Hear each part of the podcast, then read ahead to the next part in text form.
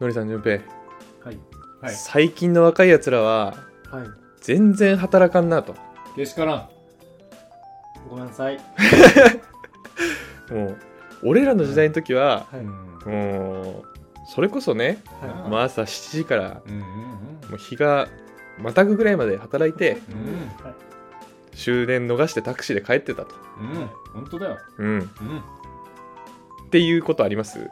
言われることありますうんないですねないですねこの前ちょっと言われましたあそうなんだえええマジいやでもあるねマジで言われました本当にいやでもそうで私カイチがうん結構あの、まあマイペースで働いてますはいはいありがたいことにうんでもそれを一方で、まあ、なんか結構頑張って働かないと成長につながらないよねっていうことを言う人もいるわけですよ。うんはいまあそれ確かになと思うんですよ僕は。うんなのでその身の回りにいるガンガン働いてる人たちに、まあ、負けないように、うんまあ、オフでも勉強しようみたいな気持ちは持ってやってはいるんですけどはいもう実際ちょっとやっぱなんか置いてかれてるんじゃないかっていう不安がすごいお急にないですかそういうのあのカイツさんでもあるんですねありますありますよねまあそこまでそこに立ててないあそっかそっかありますいやでもそでもありますなんかそのなんだろうなえっと周りに置いてかれてるんじゃないかみたいなのはぶっちゃけあんまりなくて、うんまず周りでそんなねあのか過労働してる人ねあんまりいないっすねうんうんうんただなんかそのなんだろうなちょっと上の世代のさめっちゃすごい人とかうんってよく自伝でめっちゃ昔は働いてました若い頃20代は無理がきくので頑張ってましたみたいなあそうそうエピソードはよく聞く中でうん果たして俺は20代の頃頑張ってたのだろうかっていうのはある、そううめっちゃ思うそれめっちゃ思うんですよ僕もんうん、もう僕あと2ヶ月か3ヶ月で20代終わるんですけどあおもう無理が利くのはもうあと2ヶ月か3ヶ月なんですけでも どそんな急に切り替わん ないから、うん、30になった瞬間急にシワ増えたなとかなんないから、ね、そうでちょっとうんそういうモヤモヤとした悩みをもうここ1年ぐらいずっと抱えてたんですけどおうハードワークで人は成長するかというブログを見つけてあとあるブログはいはい記事はいはこの記事僕のバイアスがかかってるかもしれないですけど、うん大共感したのでい、えー、そうなんだ、は共感というかあこれだとい、答え見つけちゃった答えだ30代 に入る前に入る前ギリにギリそセーフだうそ俺アウトだ、うなのでうん、今聞いていただいてる20代前半の方駆け出し、はいはいはいはいまあまあもしくはまあ僕世代でも別に今からでも全然間に合うと思うんですけど、うんうんうんハードワークで人は成長するかというかまあ成長するのに何が重要かとはいはいいうお話をします、お願いしますカモンはい、させてくださいはいこれであの僕が救われたので今日救われる人はなんかどういう人かっていうと、うんまあ、なんか激務じゃない会社だけど自分って成長できるんだろうかってなんとなく不安に思ってる人とかはいあとはまあ自分って今成長できてるんだろうかっていうところうんをまあセルフチェックするためのポイントを抑えれるような話をはいできればと思いますいいっすねはいはいセルフはいチェックしたいセルフチェックしていきましょう。うんはい、というわけで、まあ、本題入るちょっと前に、はいはいえー、Twitter でお願いしますっていうちょっと宣伝なんですけどお「ハッシュタグひまプロ」で、まあ、フィードバックとかひまプロ感想募集してますのでぜひぜひはいガンガンツイートお願いします、暇はひらがなでプロはカタカナですかそうですねそうしましょう、プロネームでもなくひまプロですひまプロひま人プログラマーじゃなくひまプロひまプロはいもうこれからひまプロってツイートしましょ OK うはい、 OK で忘すれないように頑張りますはい、ではまずこのブログ記事の、まあ、概要をちょっと一旦紹介させてくださいはいはいえーこの著者かこのブログ書いた人が、まあ、かつて、まあ、激務月340時間ぐらい働いてた時の経験を振り返って、まあ、ハードワークは人を成長するかというさせるかということを考察した記事になってます340時間月340ってどんぐらいですかね僕の2倍ですすごいパッと出るんだなはいそんなもんですよねでも僕もそんなもんかななまあ SES なんで結構月の時間の単価とかで出てるんですけど、はい僕大う体その現場行った時は160いくかいかないかぐらいですじゃあもう本当に倍以上なんですねう、んあうん、激務君激務してるもしかしてあいや口ままだだ口口痙痙攣して るちょっとちょっとちょっとまあしてるかもしれないですねうん今はああそうなんだで、まあ、その激務だった時どうだったかっていうところ著者の人は成長しませんでしたって話をしてるんですよほううんででなんでかっていうとこの人がやってた会社が会社じゃない仕事が検証環境でプログラムを動かしてでひたすらそのパフォーマンスモニターのキャプチャーをしてうんで、まあ、どういうパフォーマンスの変化があったかっていうところを調べる仕事をしてたとうんおひたすら、なるほどまあ、なので、でその新しい何かにトライして新しい技術がつくっていうよりはひたすらキャプチャー取る力だけが成長していくっていうあんま開発じゃなかったっていうことか。はいうんそう、まあ、そういう経験がありましたと、まはい。あ、ただなんか一方でその有名な話というかうんあのサイバーエージェント創業者の藤田真さんですかうんとかが、まあ、その月440時間働いててめっちゃ成長したとか好きってそんな時間あるいや本当ですよねあとはあの、やべ名前で忘れちゃったんですけどショールームの前田。は前い。田さんはい。とかももうハードワークの鬼と言われてるはいはいはでそれでもあんなに大きいことしてたりとかうんあとイーロン・マスクとかうんは、まあ、世界を変えるには最低でも週80時間働くべきだとかね週80時間はそのブログ書いた人と同じぐらいだよね。そうですねうん。っていうなんかそういうのもまあメジャーな意見としてはあるんですけどうんだからただ働けばいいわけじゃなさそうだっていうのがなんか見えてきますね、なるほどなるほど。そうすると量だけじゃないぞっていうことですね。そうでですそうです、でそこからこの著者が成長とはこういうことじゃないかっていうことを言っててうんうんうんで成長とは今できないことをできるようになることはい間違いなうい。ん間違いない間違いない。間違いない、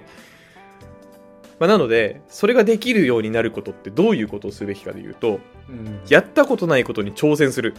はい。のが重要ですうんなので、えーまあ、チャレンジだよね要するに、はどんだけ多いチャレンジを普段の業務でできるかうんでその激務の人は激務の中でチャレンジをしてるんですようん例えば新規事業を実現させるために月340時間働いてますだったらうんもうチャレンジ量がとんでもないからめっちゃ成長するはいで、まあ、なんかそういうだからチャレンジをどれだけ増やせるかっていうのがまず一つポイントになりそうですと、まほうあ、だからハードワークじゃない人は仕事をしてない時間でもチャレンジをどんどんしていくことで、まあ、ハードワークか並みの成長ができるはずうんうんうんであとは、まあ、なんかチャレンジがしづらい仕事の内容もあると思うんですよ、まあ、なんか新規事業だったらチャレンジ多いかもしれないですけど、うんうんえっと、例えばですよ、まあ、じゃあ、のりさん、ララベルのフレームワークで開発してくださいって言われたら、なんか、やろうと思ったら、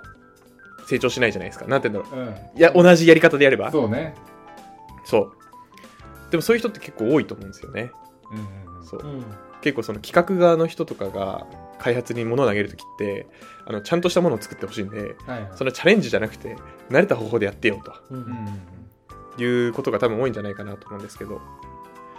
あそういう人たちでどうやって成長するかすべきするのが良いかというとやっぱりやったことないことに挑戦するのが必要でうんうんうんじゃあそれってどういうことかっていうとどう解決するかを選べる状況なんじゃないかなとああ、そう手法がまずこっちに裁量あるというか。そうっすそうっすそうっすうんあやり方を選べる環境だったらチャレンジができるんですようんうんそういう現場に身を置くっていうのがまあなんか成長につながるんじゃないかなっうんうんていうところを、まあ、この著者が書いてました。まあ、とはいえ、このブログの最後に締めで、はい。まあ、成長が全てではないですということは書いてます。ほまあ、っていうのも、まあ、人によるよねと。仕事めっちゃ頑張ってやりたいっていう人はまあ成長するのが大事ですけど、う。まんあ、別にすでにできることをどんだけ時間短くやって、うあとはまあ別の人生というか趣味なのか、んうんえーお家の時間なのか をまあ充実させるのがまあ重要だっていうのはまあ人によっては違うので、うんうんうんまあ、ちゃんとその自分を苦しめない範囲でやりましょうねっていううんところを、まあ、最後に締めて書いてたんですけども、まあ、この中で僕はやっぱりこのやり方を選べる環境に身を置くの大事だよねっていうのが、まあ、大共感したわけですようんうんなんかおしで逆に選べないとおしまいなんだなって思いましたなんかなんて言うんでしょうあやりたいっていう意思が叶わない状況なのでーうん多分考えるのをやめちゃうんですよね多分そうすると、うんうんうんそれだとなんか何かに尖った人材って、まあ、なりづらいなと思ったりとかうんうん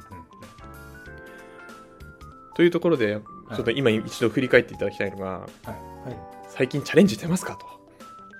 と。い や、顔見合わせうるんどなっ。ちから行くどっちから行く僕はしてますねあ、いいですね。してますしそれまあでもそうだよね初現場だもん発ね言場なんで初案件初現場だもんね選択肢はないんですけど、うん、まあ、出くわしてるのが常に新しい初めてのことなんで、うんうん提唱してるかなと思いま確かにねそう最初はもう学ぶことしかないよねす。ですうね。んない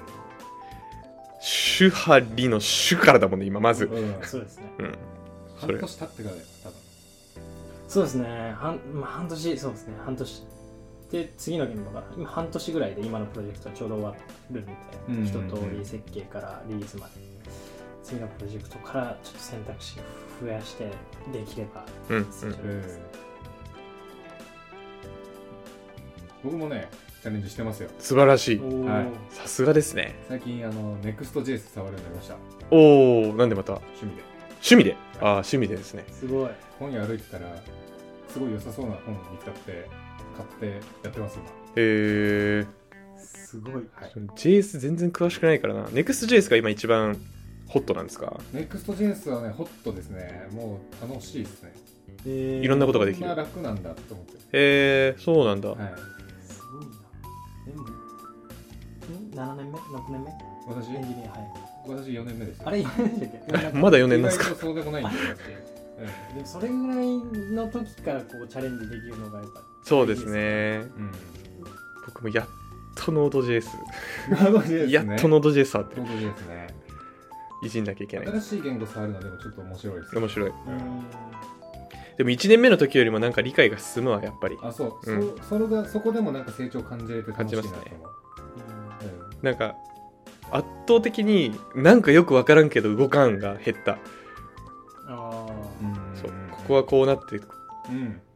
るから動かないんだなのかもしくはもうそもそも動かないにならない、うんはあまあ、っていう形でい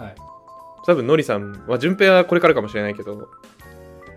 常にセルフチェックをして、まあ、なんか自分で工夫ができる現場かというか、まあ、環境かというかそういう状況にできてるかうんうんっていうのをまあ見つめ直しながら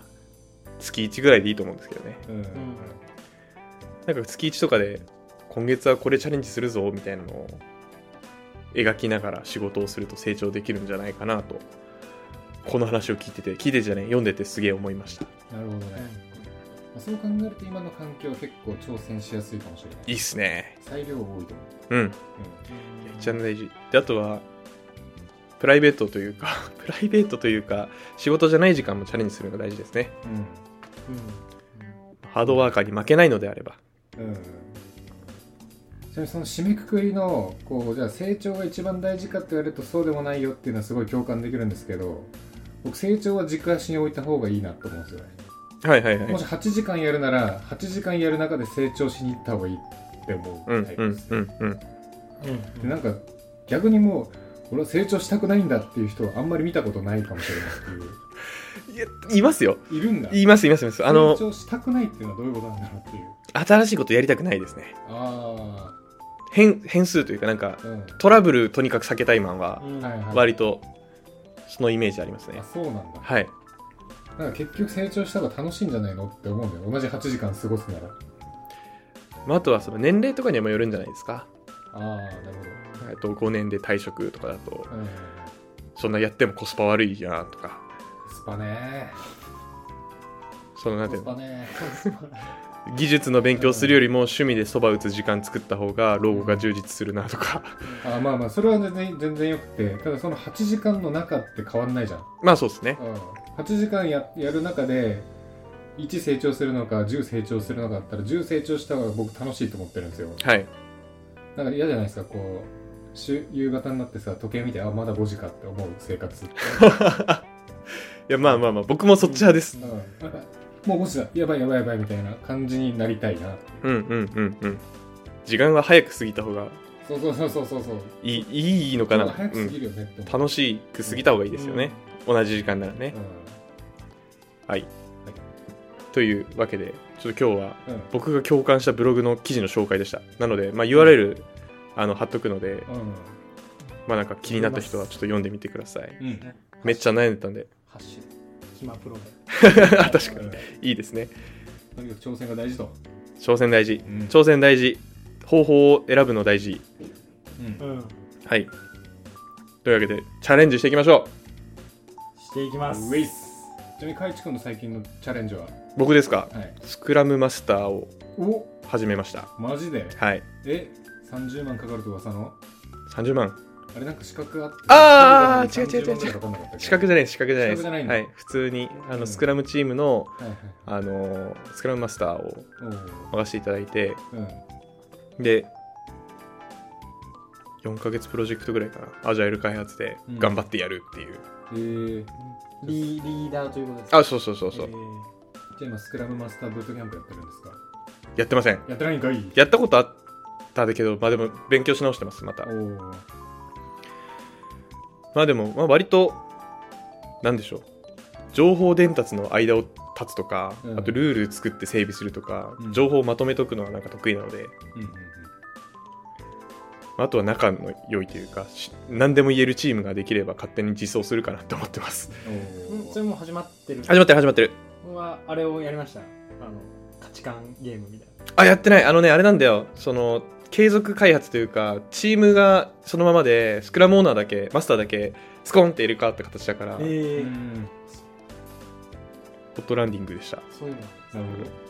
どットランディングホットランディングっていうのかなわかんない下克下上下克克上下克上というかローテーションというか上はいはいはい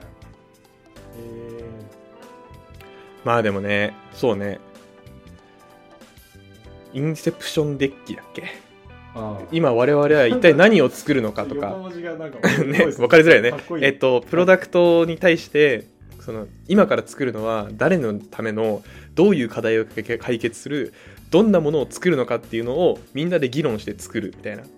えーそれによって全員が自分がやるべきことを心の中に止めとくことができるみたいなワークがあるんですけど、はい、っていうのをインインセプションデッキだっけあれあれ違うインセプションデッキってさあれじゃなかったっけあのスクラムでさはい。工数決めるときにさ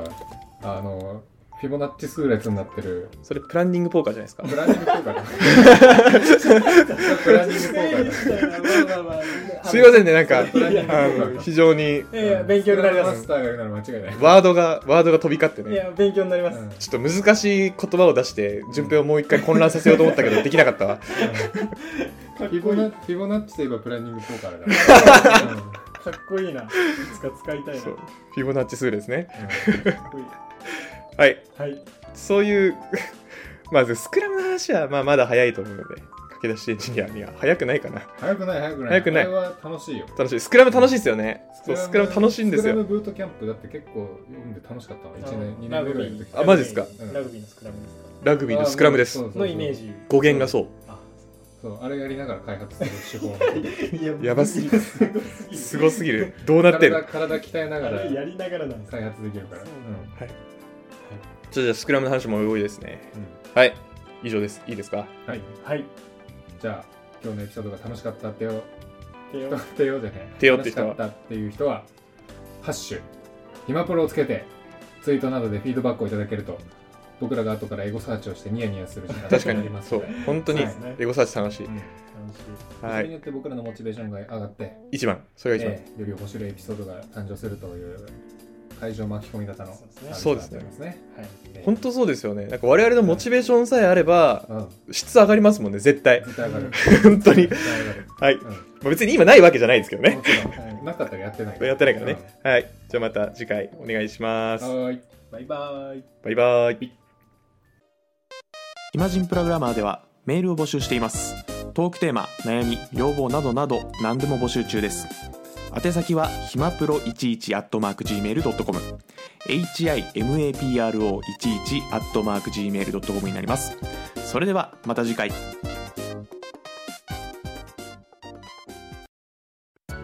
ひまじんプログラマーからお知らせです。ひまプロメンバーとメンタリングしたい人を募集します。どうやったら中級エンジニアになれる